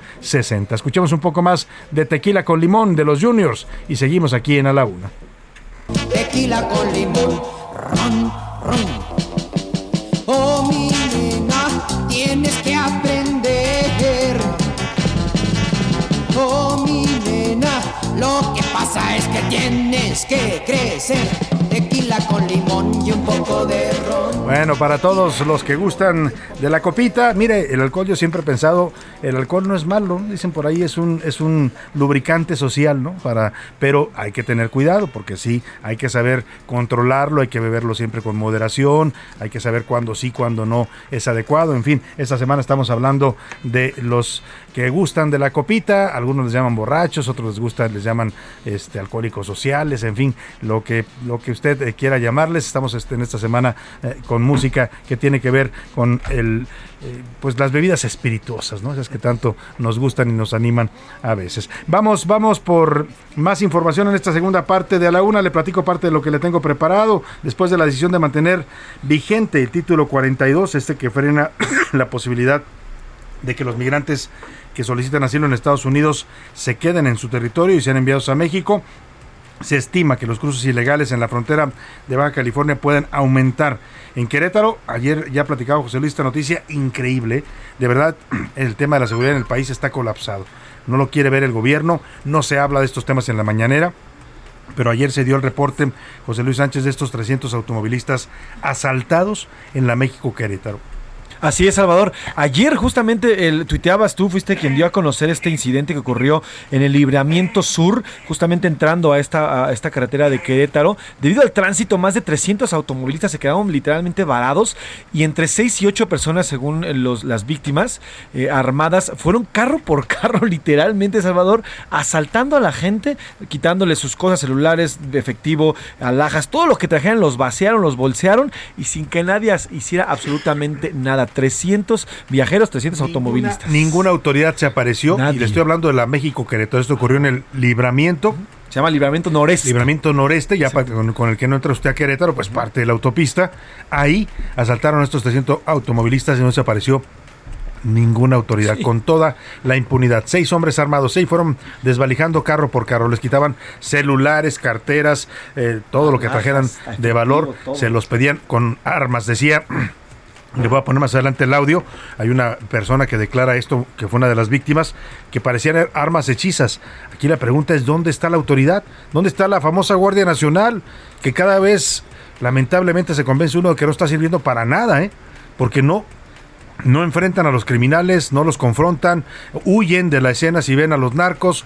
Pues de qué se trata entonces este asunto? ¿Para qué gastamos miles de millones de pesos para mantener una guardia? Que sí se ven muy bonitas sus patrullas, están muy bien vestidos los señores militares que la integran, pero a la hora de la hora no nos están sirviendo de nada a los mexicanos que estamos indefensos ante la delincuencia. Le voy a hablar de este asalto, macroasalto ocurrido en la autopista México-Querétaro. También Juan Alonso, indígena Chuj, originario de Guatemala, recuperó su libertad después de haber sido encarcelada injustamente en Tamaulipas desde hace siete años. La habían acusado de secuestro. Por supuesto era inocente, pero eso no le valió para eh, perder siete años de su vida en la prisión. Le vamos a contar esta historia. Pues vámonos, todavía nos quedan muchos temas importantes, pero siempre a esta hora del día la prioridad aquí en A la Una es escuchar sus mensajes, sus opiniones sobre los temas que hoy le pusimos sobre la mesa para debatir y comentar. Hicimos hoy preguntas importantes y vamos a ver qué dice nuestro auditorio. ¿Qué dice el público, Salva? Bueno, son tres preguntas en específico, Salva. La primera sobre, eh, bueno, pues esto, eh, los, la violencia que ya narraste estas, estas 48 horas todo el fin de semana, los 107 asesinatos el segundo fin de semana, y bueno, pues mientras tanto en la mañana nos dicen que todo está bien, que las cifras van muy bien en eh, los asesinatos. Y nos dicen, ¿eh? porque a veces ni hablan de esos temas, la mayor parte de las veces no son tema en la mañanera. Así es, otro tema también hablamos sobre el Día del Estudiante, y es Día del Estudiante, y sobre los estudiantes, qué opinan al respecto, y bueno, pues quién será el finalista, o quién será el campeón más bien para este este, este fin de semana que se va a jugar ya la final de finales en el fútbol mexicano. Qué bonita época del estudiante, ¿eh? qué bonita la época del estudiante. Vamos a estar hablando, por supuesto, de esta, esta pues ocupación en el país. Ser, ser estudiante es toda una ocupación y muchos, eh, pues decía un amigo, es la, la edad de la irresponsable responsabilidad, ¿no? Porque tiene una responsabilidad sacar adelante la escuela, pero también, también es un tiempo para disfrutar la época del estudio. Saludos a todos y abrazos a todos los estudiantes que hay en este país de los niveles básicos, medios y superiores. Ya está aquí con nosotros Milka Ramírez. Milka, ¿cómo estás? Muy bien, Salvador. ¿Y tú? ¿Qué dice el público? ¿Todo bien? El público, eh, pero primero vamos con vamos los con los mensajes, primero y después vamos con los tweets primero. Hola, queridos Salvador, José Luis, Priscila, saludos a todos, a todos. Buen día. La inseguridad es algo palpable, no es culpa de los gobiernos anteriores. Dios nos ayude porque ya vivimos en un, en un tema que no podemos soportar y no sabemos a quién acudir. Mire, los gobiernos anteriores tienen su responsabilidad, ¿eh? no, no hay que quitárselas tampoco. El que nos metió en esta espiral de violencia fue Felipe Calderón con su guerra contra el narco, que no la supo manejar bien, que no tuvo ni una estrategia clara más allá del uso de la fuerza. Eh, y luego Peña Nieto, que también pues siguió con lo mismo. El tema es sí, tienen su responsabilidad, pero la responsabilidad primaria en este momento se llama Andrés Manuel López Obrador es el presidente de México, él y los gobernadores, ¿eh? que también tienen responsabilidad en esta situación de violencia que estamos padeciendo los mexicanos, en donde no hay estrategia. Vaya, ahora sabemos ya, porque lo dijo con todas sus letras el presidente, que la prioridad en este gobierno es cuidar a los criminales y cuidar a la Guardia Nacional, cuidar a los militares. Así es que, pues los ciudadanos que se cuiden solos. Así es, también Héctor desde la Ciudad de México. Saludos, muy buena tarde, Salvador y equipo. De verdad, la situación de la inseguridad es preocupante como nunca. Yo vivo en la ciudad y casi no la percibo, pero cuando leo y escucho toda la información que se genera, me preocupa. No lo había visto así en años. Nos llevan a una situación en la que va a suceder una gran desgracia que nos marque históricamente, no solamente a nivel nacional, sino a nivel mundial, y donde va a entrar y va a tener que intervenir algún país como el estadounidense. Pues sí, estamos en una situación caótica. ¿eh? México ya hoy es considerado como uno de los países más violentos del mundo. Tenemos algunas de las ciudades más violentas a nivel internacional. Eh, el caos ya está aquí. La, que, va a pasar algo muy grave, pues pasa todos los días. ¿eh? Todos los días asesinan, hay masacres, hay asesinatos, hay violaciones, desapariciones de mujeres. Todos los días está ocurriendo. Lamentablemente la tragedia ya está, estamos inmersos en ella. Eh, saludos Salvador, hola Salvador, Tocayo, José Luis y Priscila, buenas tardes, soy José Luis Guzmán, escribo y saludo desde La Perla, Tapatía, Guadalajara, Jalisco, casa del actual campeón del fútbol mexicano, voy Atlas para que sea bicampeón, qué historia, ¿no? Que no ganaba desde el 51 y 70 años después se corona para sorpresa de todos. Y al siguiente torneo vuelve a luchar por el campeonato. Y pienso que al ser el mismo equipo pueden ir por una tercera y hasta cuarta colpa. es admirable el Atlas. Y mire lo que está, lo que explica este fenómeno del Atlas, el Atlas siempre tuvo buenos buenos, equipos, ¿eh? eh tenía, formaba jugadores, tiene una cantera impresionante. El problema es que siempre lo vieron como un negocio, jugaban, formaban excelentes jugadores, pero los jugadores terminaban jugando en Chivas, en América, en Pumas, en todos lados, menos en el Atlas, una vez que se hacían profesionales. Hoy lo que ha hecho el Atlas es lo que nunca hizo durante mucho tiempo, que es darle continuidad a su cantera, a sus equipos, y esto los lleva ya a luchar por el bicampeonato. Sin duda es una historia de éxito esto que estamos viendo con el Atlas, y yo creo que va a ser una gran final Pachuca-Atlas, ¿no? También la forma en que Pachuca destroza ayer al América es impresionante. Así es que vamos a estar pendientes de esta final. Un saludo, José Luis. Un saludo y bueno, pues también una te hacen una encarecida petición. El señor Samuel dice desde Hermosillo, Salvador, no te vayas a burlar mucho del América hoy, por favor, y pon unas caritas llorando. Oiga, no, no me burlo. La verdad es que sí fue, pues, sí me impresionó. ¿eh? Yo no pensé, yo pensé que el América iba a dar más la pelea allá en Pachuca, pero sí, literalmente lo dijiste tú, los desplumaron, ¿eh? 3 a 0 es una derrota fuerte para un equipo también que se veía como favorito que era el América. Sí, además se veía fuerte y se veía echado para adelante. Pero bueno, buenas tardes, señor Salvador. Saludos a Pris y a José Luis. Tiene un excelente programa y me encanta. Todos los días los escuchamos, los vemos en su noticiero de la noche en internet. Oiga, usted ya saldrá en el programa de Alebrijes. Van dos ocasiones que no lo vemos en ese programa. Salí ayer, salí ayer. Normalmente estoy invitado cada, eh, cada dos semanas, me invitan a los alebrijes, así es que ayer me tocó, por eso eh, hay una semana en la que no me ve y luego ya la siguiente semana me va a ver. Ahorita, ayer estuve participando en los alebrijes eh, con todo este equipo de,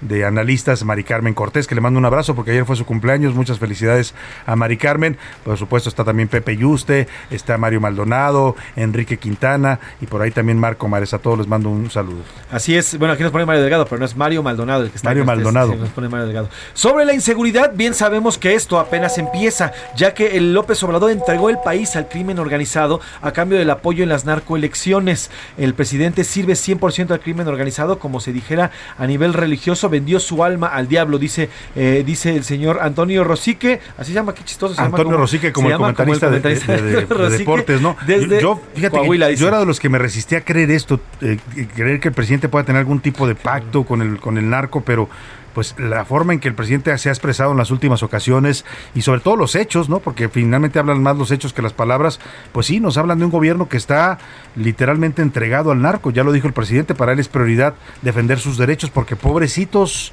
de los narcos también son seres humanos. También son seres humanos. Te hacen una pregunta aquí, Salvador, ¿cómo estás? Muy buenas tardes. De todas las corcholatas que ya mencionaste, Ajá. ¿quién sería la corcholata que seguiría de la mejor forma la política del presidente? Buena en pregunta. pocas palabras, ¿cuál sería la mejor, el mejor títere para López Obrador en el 2024? Buena pregunta, ¿eh? Pues mire, si usted busca incondicionalidad, sin duda sería Claudia Sheinbaum. Algunos piensan que el que mejor puede continuar el proyecto político de López Obrador se llama Adán Augusto López, porque es el que mejor lo conoce. Claro Otros que piensan sí. que el que el que puede eh, dar continuidad a un gobierno no necesariamente igual al de López Obrador, pero pero sí un gobierno de izquierda, pues es Marcelo Ebrard.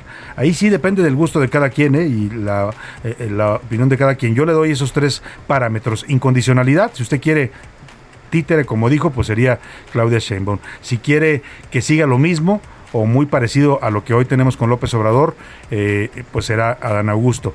Si quiere un gobierno distinto pero de izquierda, yo creo que la opción sería Marcelo. Marcelo Ebrard, hablando de los que están en las listas de corcholatas, ¿eh? por ahí Ricardo Monreal, pues no deja de latirle el corazoncito, aunque no tiene hoy una opción clara, por lo menos no en Morena. Saludos Salvador y a todo el gran equipo, me encanta su programa y no me lo pierdo. Oigan, el exabrupto, el exabrupto presidencial de Alcarajo merece todo un análisis. ¿eh? Sin duda. Es muy grave lo que dijo el presidente. El rechazo de la opinión pública y todas las asociaciones es- profesionales es brutal.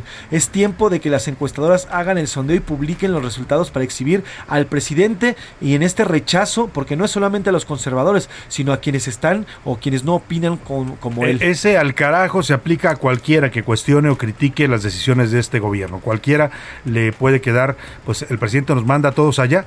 A los que no están de acuerdo con la forma en que se están haciendo las cosas o tienen alguna crítica, los manda al carajo. Yo coincido con usted, me parece gravísimo. O sea, sale de toda proporción de una, una respuesta de un jefe de Estado, ¿no? Él puede estar, eh, puede defender sus, sus, sus- sus programas, sus ideas, sus decisiones, pero mandar al carajo a los críticos y a los ciudadanos me parece grave hablando de un gobernante. Así es. Eh, tenemos muchos saludos, Salvador. Saludos a Alejandro Amezcua. Saludos al señor Gilberto Molina. Saludos de San Luis Potosí. Saludos también a Coahuila, a Monterrey. En fin, tenemos muchos saludos, pero tenemos el Pues sígase comunicando con nosotros y vamos a ver qué dice la comunidad tuitera, Milka Ramírez. Salvador, la comunidad tuitera en el tema de la inseguridad, el 51% dice que la inseguridad está peor.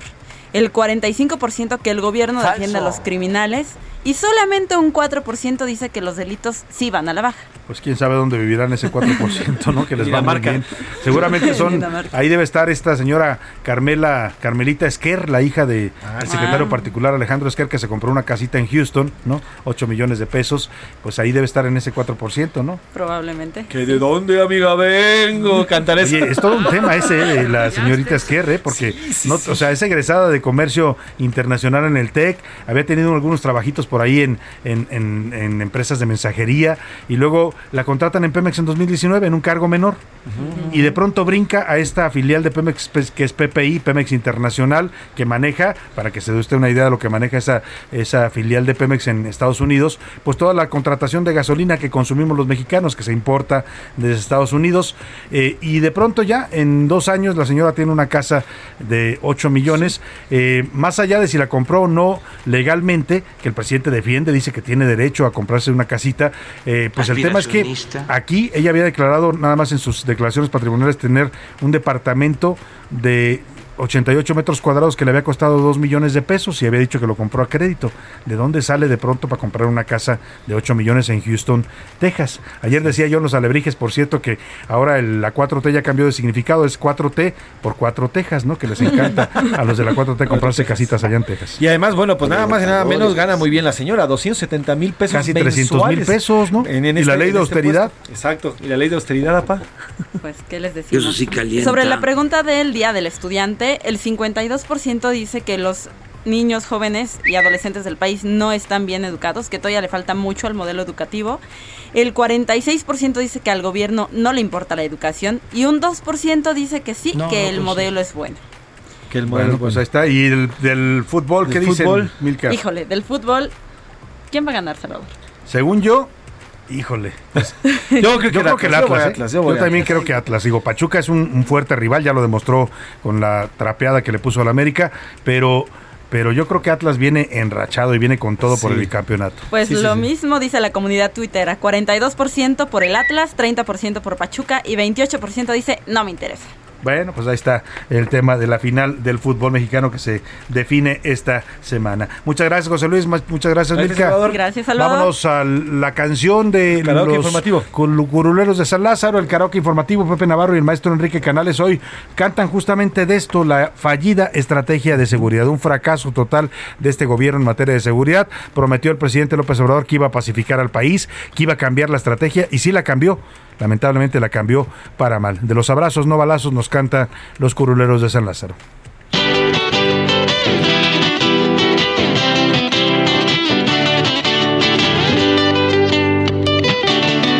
El otro día los vi pasar, el pueblo los trataba medio mal.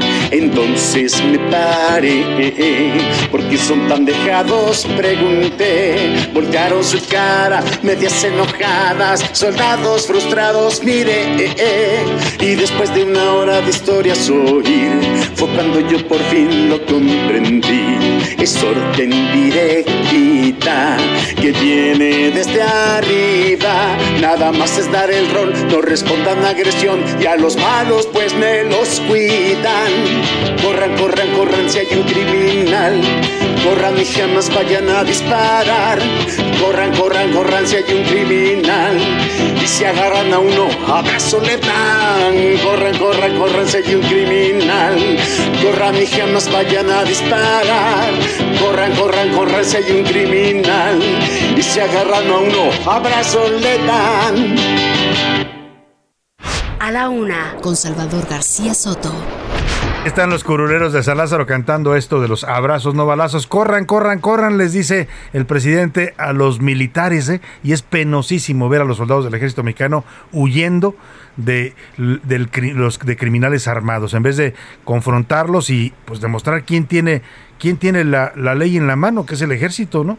Pues mejor huyen y luego el presidente les aplaude y dice, muy bien muchachitos, bien por correr y por respetar los derechos de los señores criminales. Así les canta los curuleros Pepe Navarro y el maestro Enrique Canales. Y vámonos a este tema, mire, mientras el gobierno defiende derechos de criminales, pues los ciudadanos estamos totalmente indefensos ya en cualquier lado, ¿eh? en su ciudad, en la calle, en su propia casa, ¿no? Eh, muchos de los asesinatos y robos se cometen en la propia eh, casa de las personas, en sus domicilios. Y ahora, pues las carreteras, que también ya, ya, hace rato que son un problema las carreteras, el asalto a transporte de carga, el asalto a, a transportes de pasajeros. Ahora a los automovilistas también los están asaltando y no en cualquier carretera, ¿eh? no le estoy hablando de una carretera perdida ya por la Sierra de Guerrero, o, por la Sierra de Coahuila. Estamos hablando de la México-Querétaro, una de las autopistas más transitadas e importantes de este país. Seis hombres armados, esos bastaron para asaltar a más de 300 vehículos en el libramiento noroeste, kilómetro 27, en, en la autopista México-Querétaro. Esto ocurrió eh, ayer, eh, bueno, el sábado ocurrió, el, el- sábado por la noche, tarde-noche, se reportaron estos asaltos y hay un testimonio de una de las víctimas. Aquí vamos a escuchar a un, eh, una persona que estaba haciendo ahí el reporte en vivo y en directo y le pregunta a estos pasajeros de un automóvil qué fue lo que pasó. Escuche usted la narración.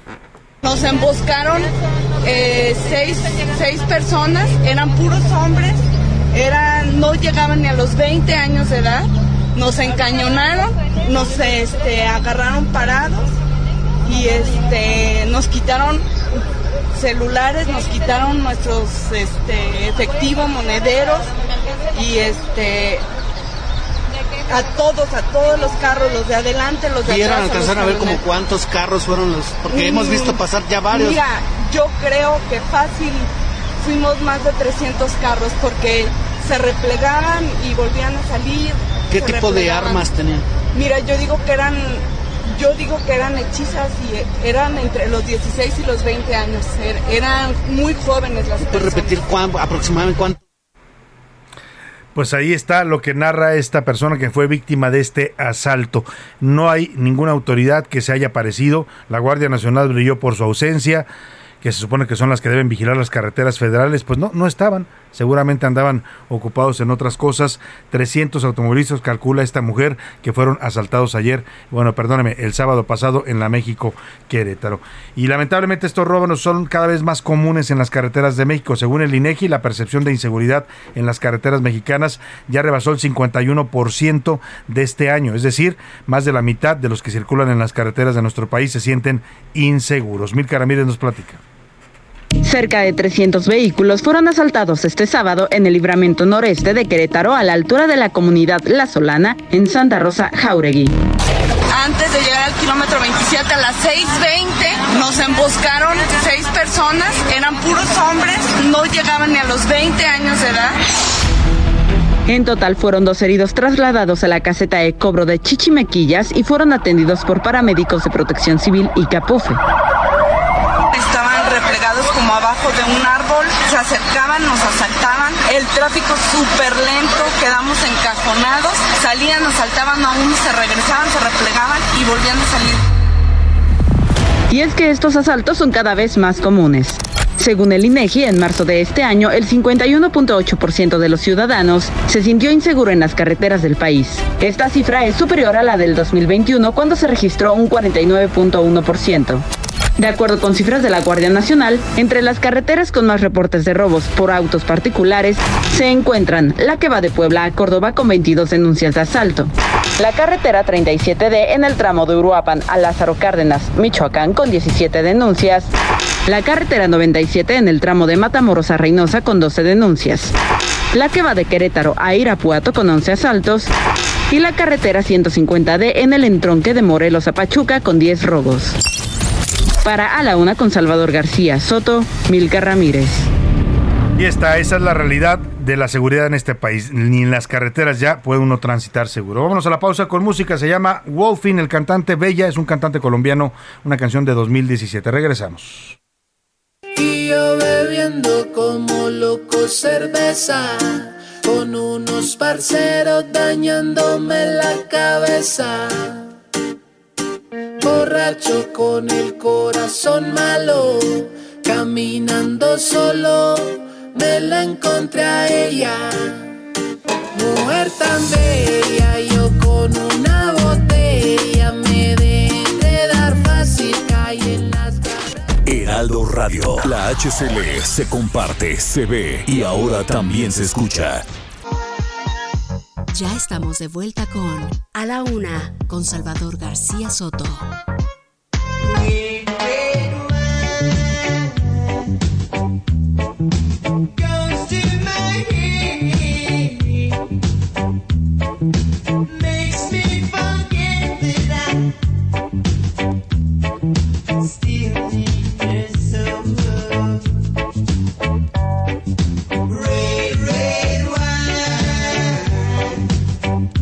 It's up to you.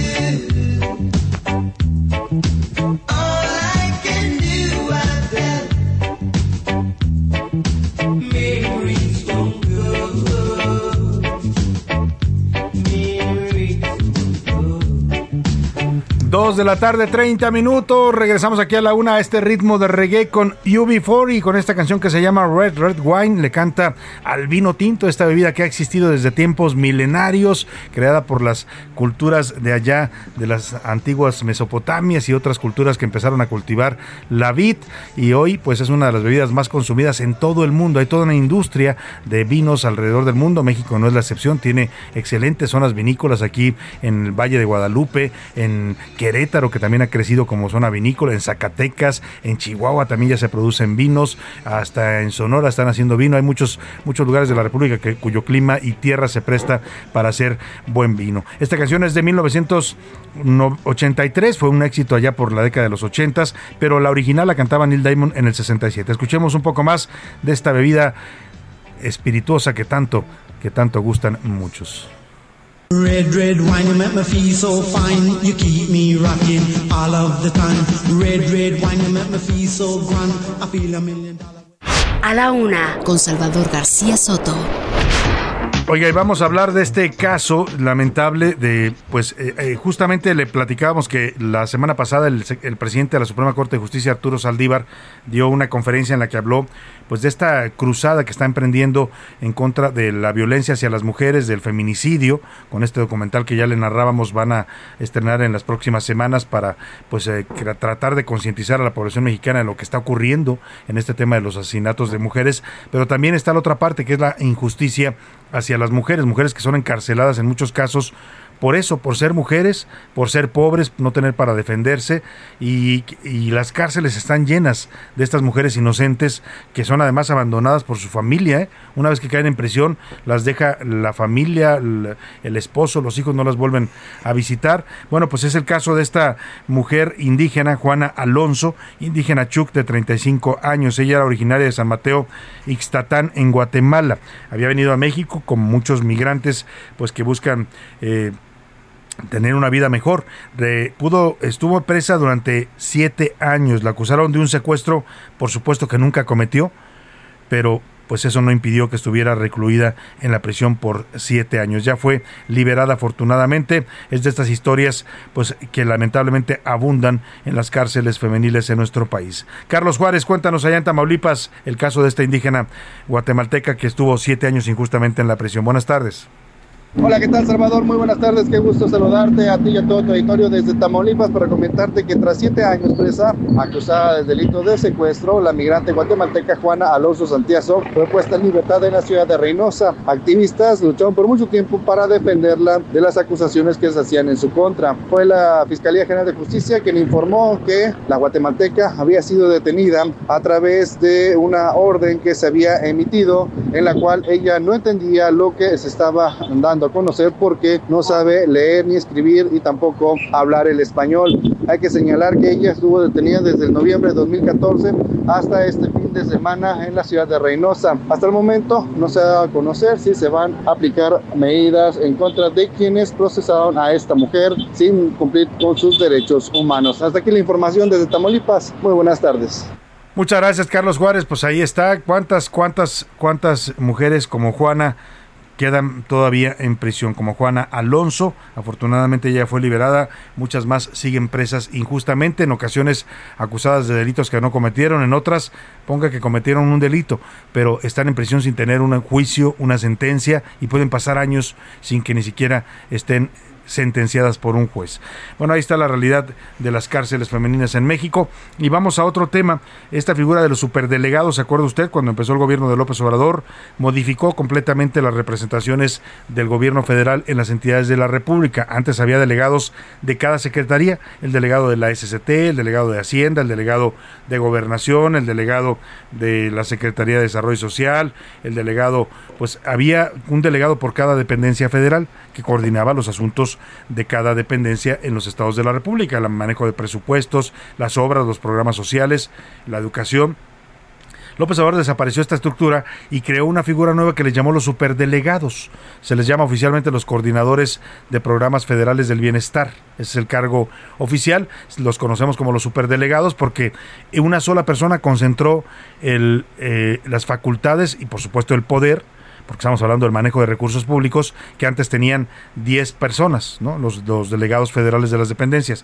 Bueno, esta figura fue impugnada desde prácticamente desde su origen por diputados y senadores de la oposición que consideraron pues, que el presidente estaba creando una figura fuera de la Constitución, es decir, un delegado federal le maneja lo mismo los temas educativos que los programas sociales, le maneja también temas de carreteras o infraestructura, le puede manejar temas de, de tributarios, es decir, uno se pregunta cómo le hacen los superdelegados, ¿no? Deben ser literalmente superhombres y supermujeres. En realidad no lo son tanto. En realidad esta figura sirvió pues para eh, crear candidatos de Morena. La mayoría de los que candidatos que Morena ha llevado a gobernar los estados vienen muchos de ellos de ser superdelegados.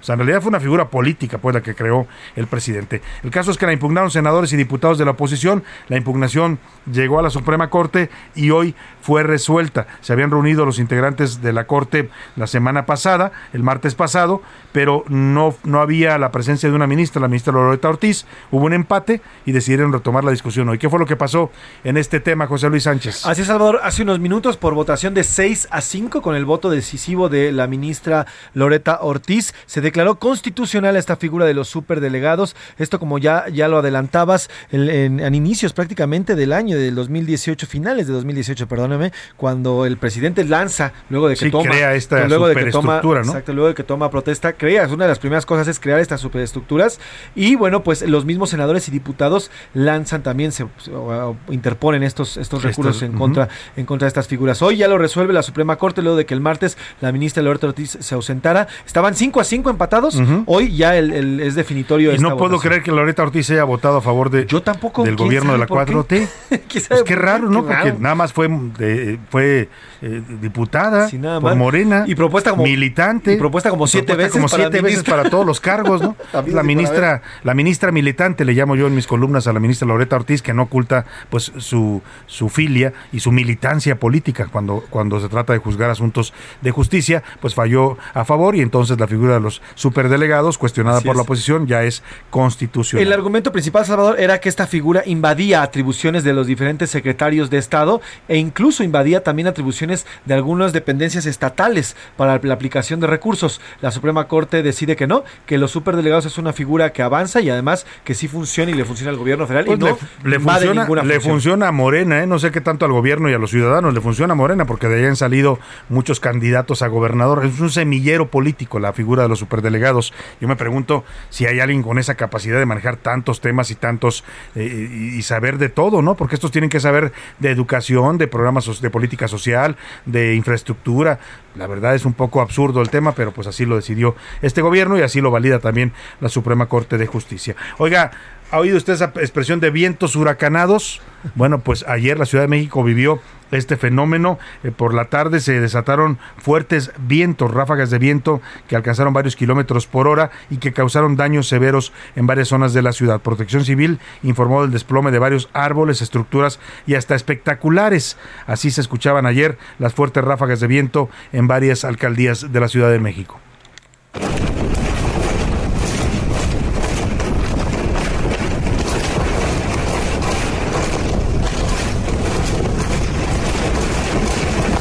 Bueno, y el organismo de protección civil también informó que para esta tarde se prevén también aumentos en los vientos que pueden alcanzar hasta 50 kilómetros por hora. Esté usted pendiente de, pues si tiene cosas que puedan verse afectadas por el viento en sus patios, en sus casas, eh, retírelas a tiempo antes de que pueda haber un accidente. Se prevén fuertes lluvias también, además con actividad eléctrica. En caso de que usted tenga una emergencia relacionado con esta actividad meteorológica, los vientos o la lluvia o los relámpagos, puede llamar a este número que le voy a dar, al 911, puede hacer su reporte o también al 55 56 83 22 22. Dicho esto, vámonos a los deportes. Sí, vamos a los deportes con el señor Oscar Mota. Sí.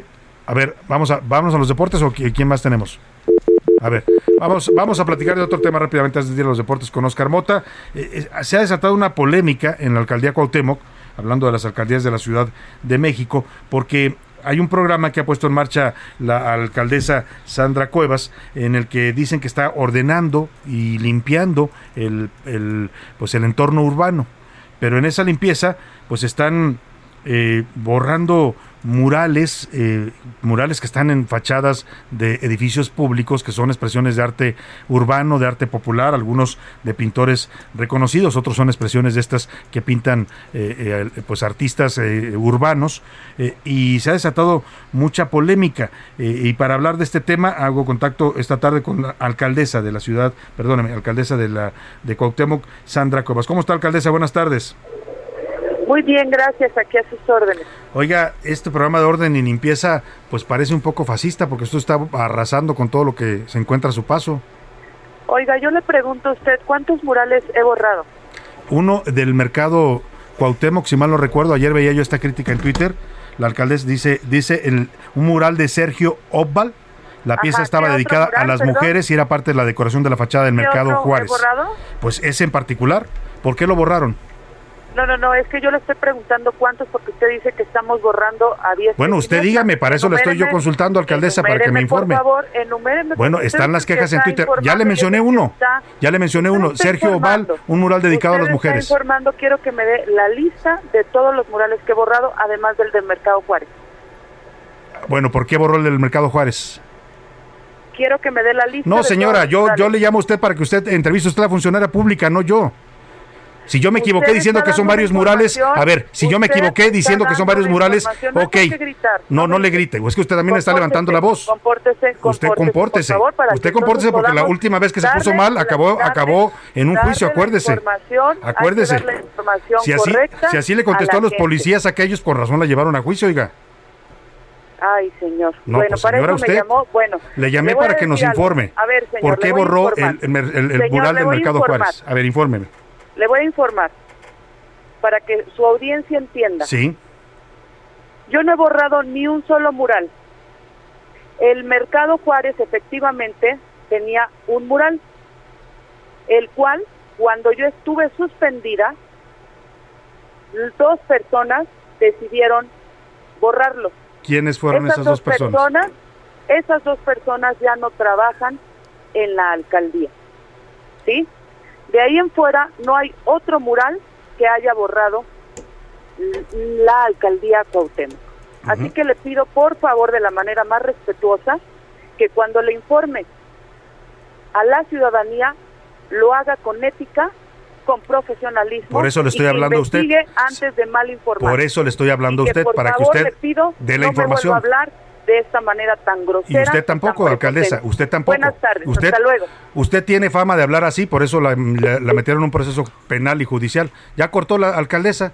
Es, la verdad es un personaje esta alcaldesa Sandra Cuevas, ¿eh? por eso terminó en un juicio. Le estamos preguntando, si yo digo que son varios murales porque hay denuncias en redes sociales, si ella dice lo contrario, pues que lo informe.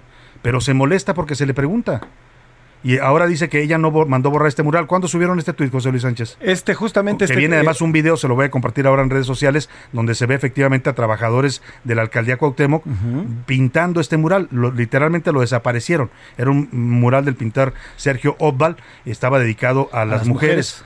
Y, y efectivamente fue borrado por la alcaldía Cuauhtémoc. Fue, lo subieron justamente el 19 de mayo, hace cuatro días. Se subió y se ve a los trabajadores eh, con escalera en mano pintando este mural, el SEG Oval. Y ella dice que estaba suspendida. El 19 de mayo estaba Dieci- suspendida o estaba en 19 funciones. 19 de mayo, ahí está la imagen con los trabajadores en la, en la escalera, borrando literalmente. este 19 de mayo. Estaba en funciones la alcaldesa Sandra Cueva. Se molesta porque le hablé así. La verdad me sacó de quicio porque es bastante prepotente. Digo, ya lo, lo sabemos porque incluso la acusaron aquellos policías que la llevaron incluso a juicio y le costó precisamente esa suspensión de su cargo.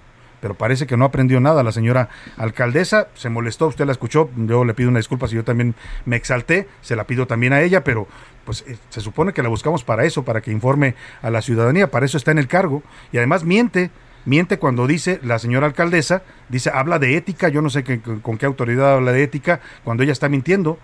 Dice que el que estaba estaba eh, de licencia cuando se borró este mural, este mural, perdóneme, ya, me- ya estoy hablando mal. eh, eh, pues ahí está el, el video compartido el 19 de mayo. Se denunció a través de Twitter y ahora le voy a compartir el video la desaparición de este mural por trabajadores de la alcaldía Cuauhtémoc en el mercado Juárez falso que no estaba ahí en funciones y dice dos personas lo hicieron, tampoco nos dice quiénes y por qué y que ya fueron despedidas, afirma, eh, no sé si eso haya ocurrido o no, lo que sí es un hecho es que la señora estaba en funciones y que este mural se borró como parte de su programa de limpieza y orden en la alcaldía Cuauhtémoc, donde dice que está poniendo en orden al comercio ambulante. Pues ya lo escuchó usted, bastante prepotente la señora Sandra Cueves, Cuevas, alcaldesa de Cuauhtémoc, ya le costó eso un juicio y una suspensión de su cargo, pero parece que no se le ha quitado ni lo prepotente ni pues lo maleducada. Usted la escuchó cómo habla y cómo se eh, expresa, pues, cuando se le cuestiona.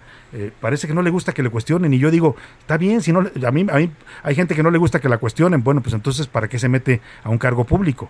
Es servidora pública, es alcaldesa de una, alca- de una alcaldía importante como es la Cuauhtémoc.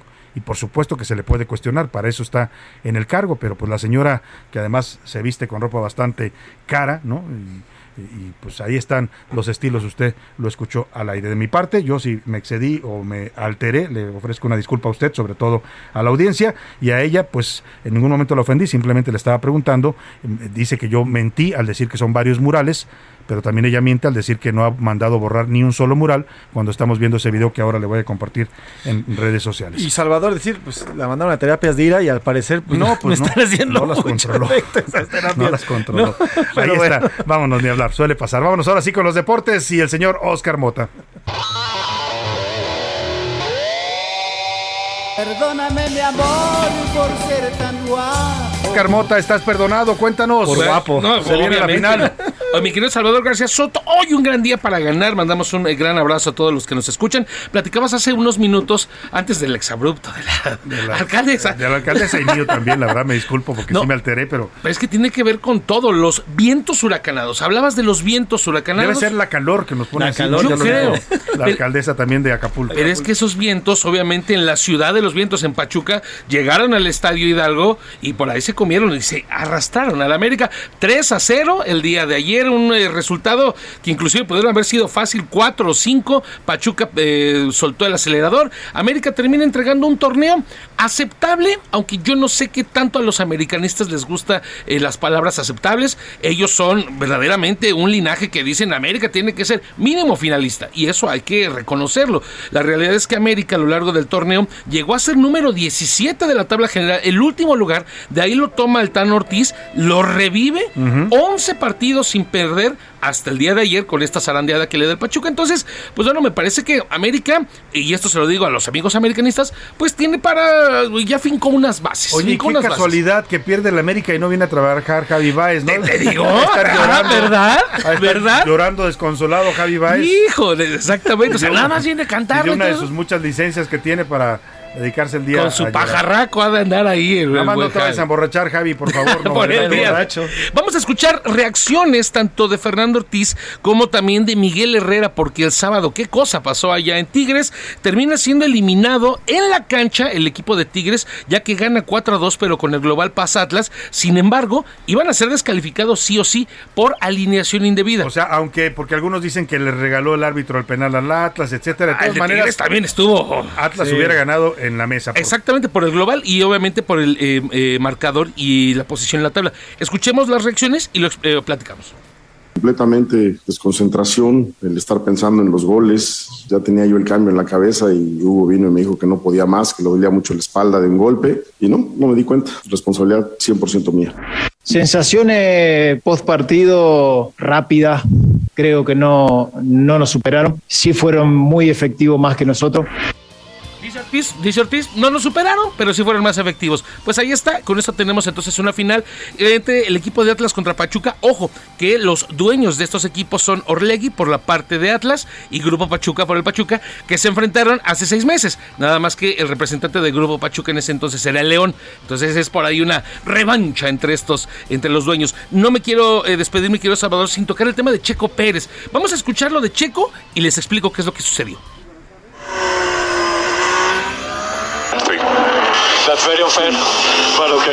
Sí, en, en ese momento tenía más ritmo porque iba con neumáticos más nuevos y era crucial ¿no? para hacer la, la estrategia de dos paradas funcionar. No podía perder esos segundos que al final me perjudicaron mucho para competir con las tres paradas de Max, pero al final un excelente resultado, ¿no? Hacemos 1-2 y, y, y es lo importante, ¿no? Como equipo no hemos hecho ningún error, los únicos problemas que hemos tenido han sido de fiabilidad y hoy en día es un buen resultado para todos. A ver, primero, ¿qué escuchamos, mi querido Salvador? Es el famoso radio en la comunicación cuando hacen los ingenieros, hacen contacto con Checo y le piden, le eh, piden en inglés, le dicen, Max tiene una revolución y una estrategia diferente, tienes que cederle tu lugar. Checo iba en primero, Max Verstappen iba atrás y Checo les dice, me parece injusto, pero está bien, lo voy a hacer. Lo pasa Max Verstappen, le agradece, le dice, gracias compañero, y al final termina la carrera, Verstappen, actual campeón del mundo, número uno, Checo número dos. Luego después dice Checo también en el radio, ante el mundo, ¿no? Todos estábamos viendo y escuchando. Les dice Checo, estoy muy feliz por el equipo, pero tenemos que hablar. Ah, es como, como las novias, O ¿no? Cuando. lo, ¡Ay! lo mandaron a jugar al sacrificio, pues, ¿no? Se da en algunos Sí. deportes, ¿no? Sí. Pero es cuestionable porque él pudo haber ganado en primer lugar también. Sí, mi querido O Salvador. sea, pero si hubiera ido en tercero o cuarto, pues puedes entender. Yo platicaba ayer en Twitter. Checo, digo, y afortunadamente es tan buen piloto y es tan competitivo que obviamente nos tiene platicando de esto. Pero la realidad es que Checo llegó a Red Bull para esto. Checo llegó a Red Bull precisamente para cuidar a Verstappen, para ayudarlo.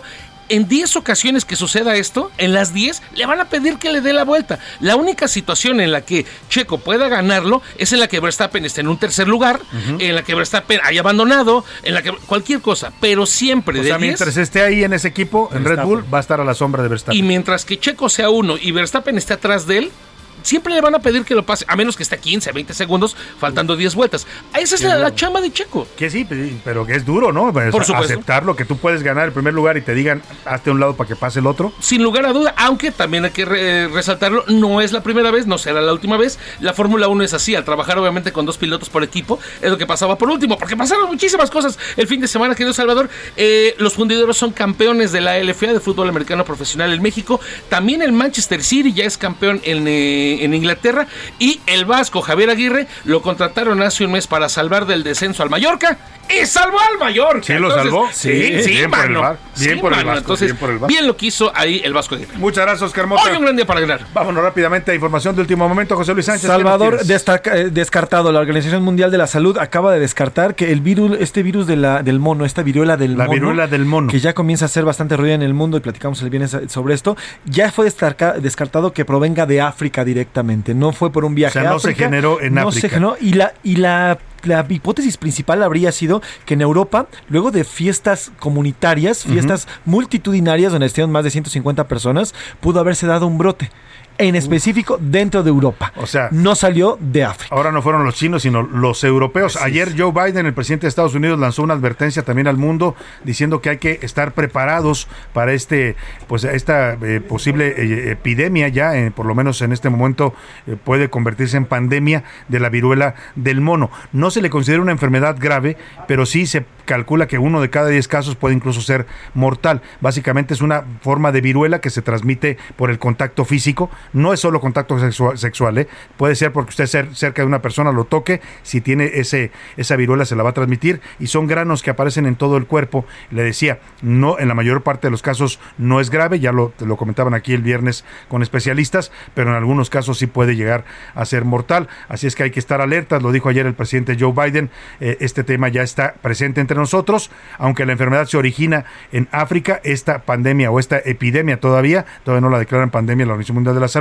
pero sí epidemia porque ya hay casos en varios países, pues eh, esta no se generó en África, sino que provendría de Europa. Bueno, pues así, así llegamos al final de esta emisión, muy contentos y también agradecidos por su atención. Voy a dejarlo con algo de música, pero antes déjeme, eh, bueno, vamos a despedirnos, ¿qué le parece con Cristian Nodal? Hablando de Nace un borracho, esta canción así se llama, pero antes le agradezco a todo el equipo, a Priscila Reyes en la producción en entretenimiento, a José Luis Sánchez en la coordinación de información, Laura Mendiona en la coordinación de invitados, Milka Ramírez, Diego Gómez, Miguel Márquez eh, y Iván Márquez y Miguel Zarco en, en la redacción, aquí en cabina a Rubén Cruz y a nuestro operador Alan. Vámonos a despedir de usted y pase una excelente tarde, provecho, aquí lo esperamos mañana a la una. Por eso y muere tanto detallista por amor. Y nace otro rayo bueno para tomar alcohol. Hoy en día ser infiel está de moda. Los buenos sentimientos no más nadie los valora. Se me fueron las ganas de volver a enamorarme. Pues no me estoy pensando cuando van a traicionarme. Hoy muere este muchacho. Heraldo Radio. La HCL se comparte, se ve y ahora también se escucha. Hey, it's Danny Pellegrino from Everything Iconic. Ready to upgrade your style game without blowing your budget? Check out Quince. They've got all the good stuff shirts and polos, activewear, and fine leather goods, all at 50 to 80% less than other high end brands. And the best part? They're all about safe, ethical, and responsible manufacturing. Get that luxury vibe without the luxury price tag. Hit up quince.com slash upgrade for free shipping and 365 day returns on your next order. That's quince.com slash upgrade.